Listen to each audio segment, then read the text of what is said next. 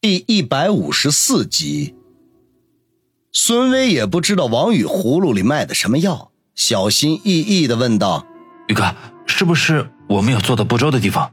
王宇淡淡的一笑说：“套杯酒就算赔罪，糊弄鬼呢？想要赔罪，拿点诚意出来。”孙威和宋胖子对望一眼，不约而同的松了口气，后者心领神会，立刻从衣兜里。取出一张银行卡来，双手捧着送到王宇面前。呃，那个宇哥，前段时间惊扰了令妹，兄弟我深感内疚。哎，这里有三十万，还请宇哥笑纳，买些营养品给令妹压压惊。王宇并没有着急把银行卡接过来，而是似笑非笑的瞥了宋胖子一眼，心说见过脸皮厚的，但是没见过脸皮这么厚的。距离绑架的事情都过去快两个月了，还买个毛的营养品压惊啊！估摸着这死胖子背地里合计过，要说跟他怨恨最深的，就应该是绑架王鑫的事情了，所以他才从这里入手。如果这是他自己想到的，那还算不上草包。宋胖子被王宇看得浑身发毛，脊背嗖嗖的冒凉风，胆战心惊的问道。宇宇哥，我我我你我我我脸上有什么不对的吗？王宇嘿嘿一笑，有些为难的说道：“宋少，其实吧，你不笑的话还挺耐看的，可是这么一笑，呵呵，对不住，我实在是没忍住啊。”王宇说着，故意放声大笑起来。虽然不能修理这货一顿，可也不能就这样便宜他了。这也算是对他的一个小小的惩罚吧。宋胖子一脸的尴尬，赶紧把脸板了起来。这一次，就连孙威也忍不住大笑起来，指着宋胖子说道：“ 哈哈，老宋，我还真没发现你居然有当喜剧演员的天赋。”宋胖子表情悲催地说：“哎呀，你们啊，就别取笑我了。”王宇渐渐收住笑声，从宋胖子手中拿过银行卡。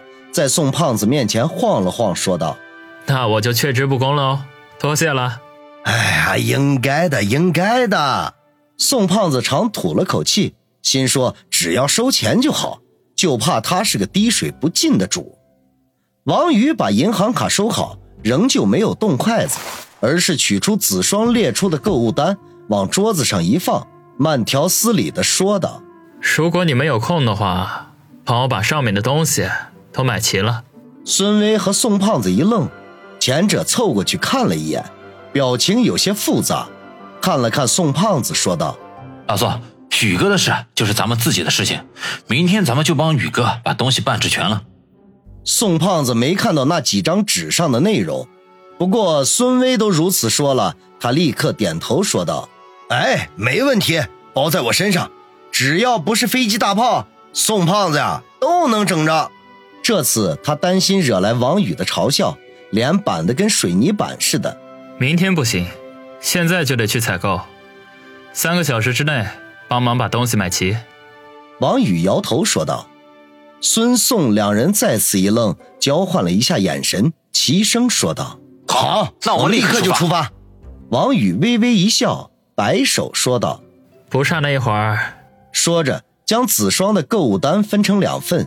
孙维和宋胖子一人一份，记住，上面每一样东西都写了是什么牌子，产地是哪里，一样都不许买错了，而且要亲力亲为。孙维和宋胖子点头应是，各自拿了购物单，看也不看就放进衣兜。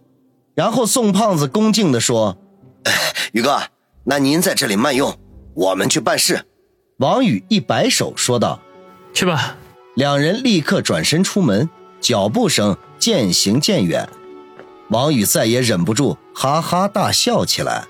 他妈的，颐指气使的感觉真爽，怪不得那么多人都想当老大、当高官呢。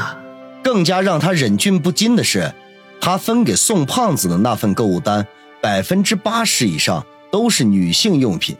光是想起他那一脸尴尬的询问某品牌卫生巾的情形，就足够令人捧腹的了。笑过之后，他扫了一眼满桌的大餐，有些为难起来。宋胖子这次算是下了血本了，各种菜式摆满了一桌子，少说也得有二三十道之多。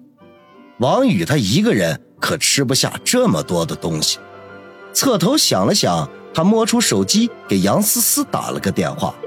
这会儿已经临近中午，想必他带人在外面采购办公用品一定会很辛苦的，是该犒劳犒劳了。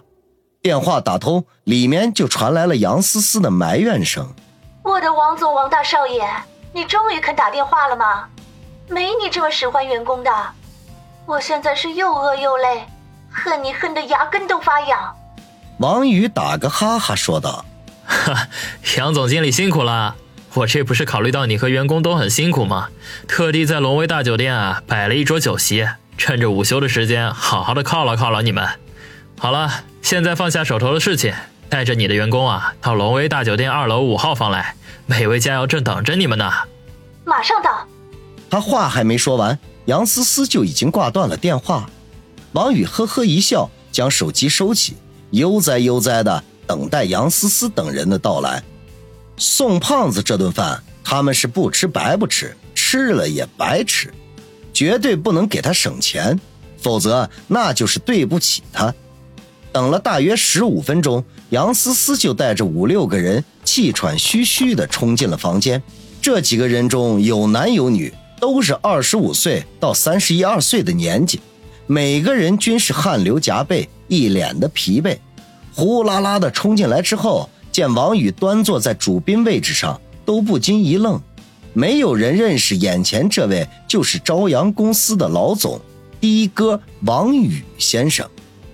杨思思擦了一把额头上的汗，见手下人都愣着站在门口，才反应过来，笑着说道：“ 忘记给大家介绍了，坐着的这位就是咱们朝阳公司的老总王宇先生，也是咱们朝阳公司的股东之一。”那几个人面面相觑，然后一起躬身，异口同声的说道：“王总好。”问好之后，谁也不敢乱动。杨思思给王宇使了个眼色。示意他别失了风度。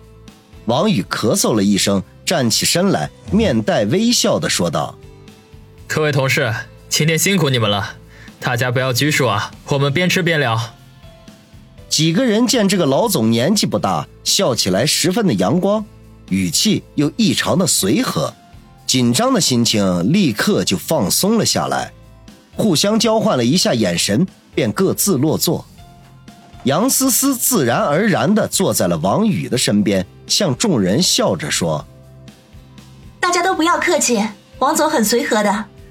不过咱们下午还要去几家纸业和科技城洽谈业务，吃饭时间要抓紧一些。”他这么一说，众人才纷纷动筷子。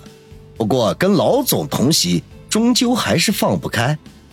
王宇也一改昔日的吃相，开始细嚼慢咽，很有风度起来。杨思思边吃边低声问道：“喂，你发大财了？”王宇一愣，摇头说道：“你看我像发大财的样子吗？”杨思思打量了他一下，说：“没看出来，一点都不像暴发户。可是你没发大财，怎么摆了这么一桌子上档次的酒席？嗯，照我估计。”这一桌怎么的也得两万块吧？王宇忍笑说道：“我哪知道多少钱啊？这桌酒席啊是宋胖子摆的，我一个人吃不下，就把你们都叫来帮忙喽。”杨思思一脸的不可思议：“宋胖子干什么请你？你们不是有仇吗？”那是以前的事情了，现在他是我小弟。杨思思更是晕头转向了。这仇人怎么转眼就变成了小弟呢？宋胖子那可是富二代，他能心甘情愿的给一个的哥当小弟？见杨思思一脸惊愕，王宇笑着闷头吃东西。过了半天，杨思思忽然露出恍然大悟状：“哦，我知道了，你肯定是骗我的，这顿饭是刀疤良安排的吧？